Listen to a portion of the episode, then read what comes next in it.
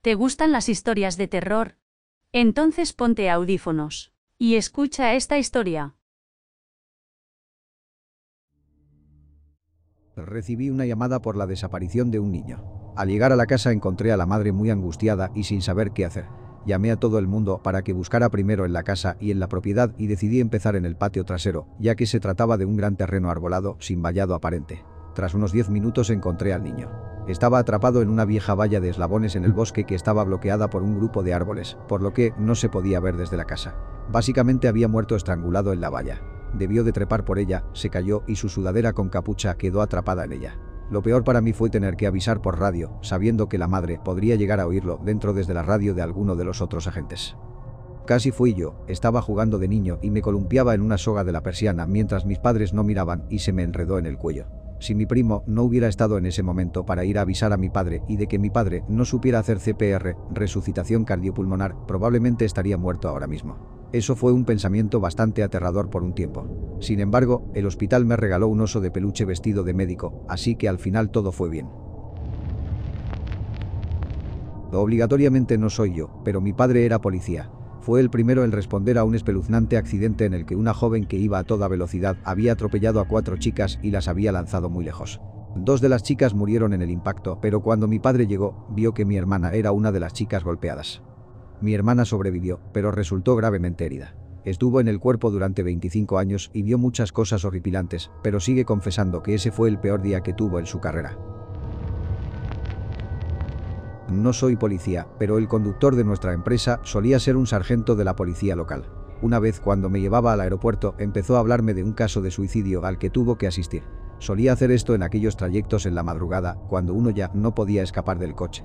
Se trataba de un agricultor local y básicamente el tipo se había disparado en la cabeza con una escopeta. Esto en sí mismo no le afectó.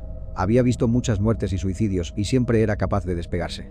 La cosa es que en este caso, mientras examinaba la escena se dio cuenta de que justo al lado de donde estaba el tipo habían casi dos paquetes enteros de colillas en el suelo. Empezó a pensar en el hombre sentado en aquel cobertizo a oscuras durante horas, con la escopeta al lado y al tipo fumando y pensando en de que si debía hacerlo o no y le impactó tanto esta imagen que se le hizo imposible olvidarlo. Se obsesionó con aquellos últimos momentos y con lo mal que debía haberse sentido el tipo. Llegó a ser tan grave que acabó pensando en esa imagen todo el tiempo. Al final tuvo que ir a terapia porque lloraba al azar y empezó a deprimirse muchísimo. A veces simplemente tienes que hablarlo en voz alta con alguien. Mi padre fue paramédico durante años y he escuchado muchas historias horribles. Mi madre fue agente de policía en Reino Unido en los años 80, pero se vio obligada a retirarse tras romperse la espalda en un accidente. Una vez me contó que tuvo que investigar un disturbio doméstico. Una pareja se había peleado y, cuando llegó la policía, el marido estaba tumbado en el pasillo, gimiendo con un destornillador clavado en la oreja. Resulta que la mujer había descubierto que él le era infiel y decidió apuñalarlo en la oreja con un destornillador y, posteriormente, trató de revolverle el cerebro. Al parecer era un destornillador bastante grande y al final no lo consiguió. Este caso es el que se me queda grabado. Mi padre, policía, y mi madrastra, oficial de escena de crimen, asistieron al caso del camión lleno de inmigrantes chinos muertos. Metidos dentro de un cargamento de tomates, las verduras se descompusieron y envenenaron a todos los inmigrantes menos a dos con monóxido de carbono. 58 personas murieron, incluidos niños y bebés dentro. Mi madrastra tuvo que recorrer ese camión entero, barriendo en busca de migajas de ADN o huellas dactilares, sin perturbar los cuerpos que aún estaban allí dentro para poder obtener pruebas in situ. La traumatizó tanto que no volvió a trabajar y aún sufre las secuelas de estrés postraumático. Mi padre estuvo otros 10 años de servicio, pero sigue afirmando que fue lo más horrible que ha presenciado. No soy policía, pero el hombre para el que trabajo es un policía retirado. Un día que siempre recordará fue cuando recibió una llamada para ir a una casa en la que se oyeron disparos. Acudió al lugar y entró en la casa. Lo que encontró fue un hombre que se había volado la cabeza con un calibre 12. Eso le horrorizó, pero más tarde descubrió los cadáveres de los hijos del hombre con agujeros en la espalda, así como a su mujer. El hombre se suicidó, pero no sin antes llevarse su familia entera. Se quedó el shock por ello. Su jefe le dio el resto del día libre. La asistente legal de defensa criminal aquí. Tengo un caso en el que un agente penitenciario empezó a abusar de su hija a los 8 años y le prometió un nuevo cachorro a cambio de ello. Encontraron el ADN de ambos en la mayoría de los sofás y muebles, en los cojines, en el suelo, en la alfombra del pasillo, en el baño y en varios juguetes. El perro ahora tiene 7 años y fue al tribunal con ella como su animal de apoyo. Fue surrealista. Fue muy valiente. Sí, él se declaró inocente y le dijo a su hija, si no le mientes a papá, no volverás a verlo. Ella lo consideró, pero tuvo que testificar y cuando lo hizo, él estaba acabado. Le cayeron 45 años de cárcel. Por ser un abusador y un exfuncionario de prisiones estoy seguro de que los días pasan lentamente para él. Mi tío formaba parte de la policía de Los Ángeles. Un día estaba en su ronda normal, que se encontraba cerca de un parque. Se dio cuenta de que un gran grupo de adolescentes, de unos 13 o 15 años de edad, estaban reunidos cerca de un árbol. Muchos de ellos se dispersaron al verle, pero algunos se quedaron quietos. Se acercó a ver qué pasaba y vio dos bolsas. Una ciplo llena de dinero en efectivo, y la otra era una bolsa grande de papel de color marrón la cual estaba doblada y cerrada. Les pidió que abrieran la bolsa de papel y dentro encontró una cabeza humana. No una máscara, sino una cabeza de verdad. El líder del grupo cobraba dinero a los niños por verla y así hacía caja. No hace falta decir que mi tío tuvo que confiscar una cabeza humana ese día. Como dato adicional, esto fue hace aproximadamente 18 años, pero la historia sigue siendo igual de válida. ¿También confiscó el dinero? ¿De quién era la cabeza? La cabeza pertenecía a un hombre de la zona. Los chicos afirmaron haberla encontrado junto al río. En cuanto al dinero, lo confiscaron inicialmente cuando los llevaron para interrogarlos. Eso es todo lo que sé. No sé si los chicos acabaron quedándoselo. Suicidio en progreso. Un hombre se cortó la garganta y ambos antebrazos. Estaba sangrando mucho, pero caminaba y conversaba con nosotros. Los cortes eran profundos, pero sobrevivió. No estoy seguro si lograré sacarme esas imágenes de la cabeza. No veo el desarrollo de los casos, solo veo los juicios. Por lo general, los más jodidos, para mí, tienen que ver con niños. Una mujer con un patrimonio de alrededor de 50 millones de dólares tenía un niño autista de 8 años, pero ella no cree en la existencia del trastorno. Probó numerosos métodos, muy extraños, para curarlo, y finalmente se conformó con creer que dos de sus ex maridos habían abusado del niño. Tuvo esta idea, supuestamente, porque, aunque el niño no era comunicativo en un 95%, ella juraba que podía enviar mensajes de texto en una BlackBerry con frases completas y más complejas que algunos comentaristas de YouTube en los que el niño explicaba lo que había sucedido y, finalmente la dijo que estaba bien matarlo para salvarlo de los maltratos y que Jesús la perdonaría. Acabó dándole un brebaje letal de drogas o alcohol mientras se alojaban en un hotel de cinco estrellas y luego intentó suicidarse. Obligatoriamente no un policía, pero un ex oficial de prisión. Vuelvo a publicar algo que me ocurrió a mí mismo. Estaba trabajando en una cárcel como oficial de detención y recién acababa de terminar nuestra rutina matutina de pasar maquinillas de afeitar de una sola hoja a nuestro tanque de aislamiento médico, cuando la sala de control me avisó por radio de que los reclusos estaban pidiendo ayuda porque alguien se había cortado. Sin pensar en ello, cogí una tirita y me dirigí a la celda. Una vez de vuelta en el tanque, hago rodar las puertas y entro en el tanque. Inmediatamente los otros presos empiezan a gritar que, lo llamaremos Mark, estaba perdiendo la cordura y que lo ayuden. Me apresuro a su celda que es la número 10 de las 10 celdas totales en el panel por lo que estaba al final y frente a la número 5. Llegué a su celda, cuya puerta tenía barrotes verticales por los que podía pasar casi todo el brazo. Ahora, Mark está frente a su espejo sobre el lavabo pronunciando repetidamente, tengo que cortarme el nombre de esta perra del cuello. Además, tiene en la mano la cuchilla de la navaja de afeitar que ha destapado. Empiezo a intentar llamar su atención diciendo su nombre. Tenía una buena relación con él, así que esperaba que fuera útil. Por desgracia para mí, así fue. Mark se da la vuelta con la cuchilla en la mano, hace contacto visual conmigo y en un solo movimiento fluido, se corta desde la oreja izquierda hasta la mitad de la garganta. Todo ello mientras afirma, tengo que quitarme el nombre de esta perra del cuello repetidamente.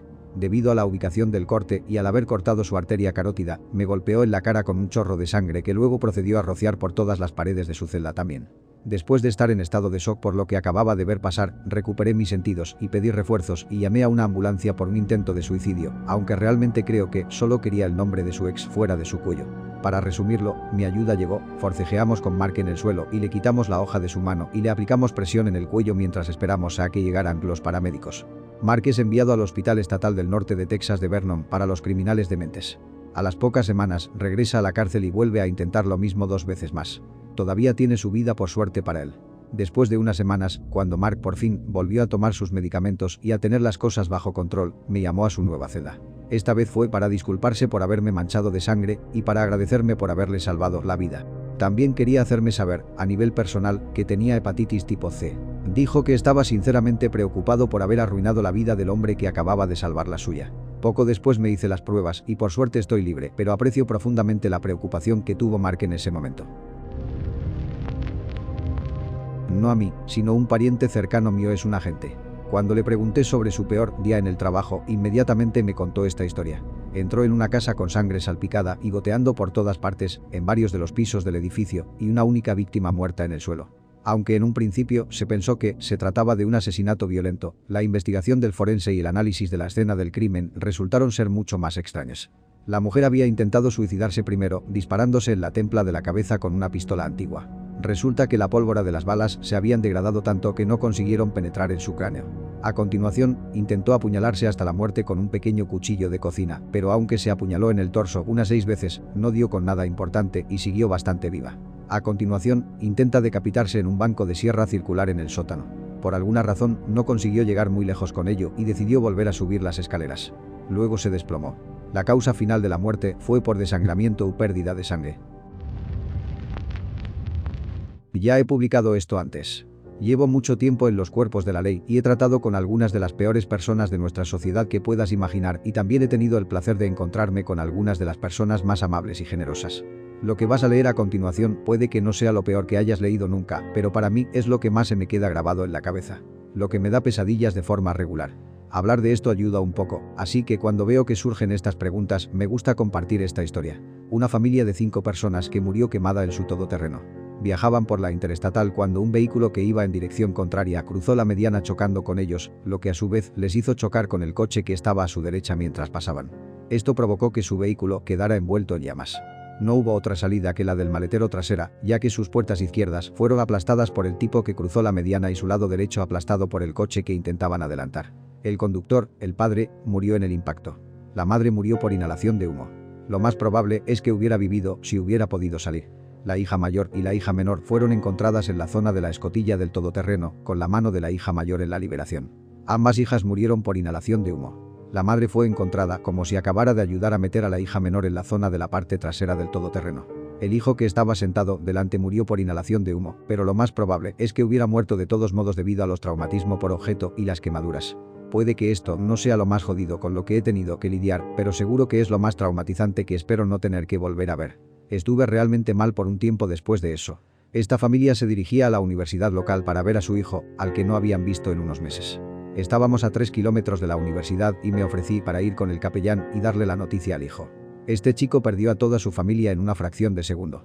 Dijo que lo último que le dijo a su madre fue, no vengas aquí, ninguna de las familias de mis amigos los visitan y solo me avergonzaríais. Estaba completamente destrozado. Después de todos estos años sigo en contacto constante con él y es prácticamente un hijo más para nuestra familia. He visto pasar esto demasiado. Nunca sabes cuándo puede ser la última vez que los ves o que ellos te ven a ti. Amigos no le den esto por sentado, vuestra vida o la de vuestras familias puede acabarse en un abrir y cerrar de ojos. No importa la pelea, discusiones etc., siempre hazle saber que los quieres. Abrázalos, bésalos y acéptalos. Si te gustaron las historias dale me gusta. Que tengas suerte. Y te deseo que no duermas esta noche.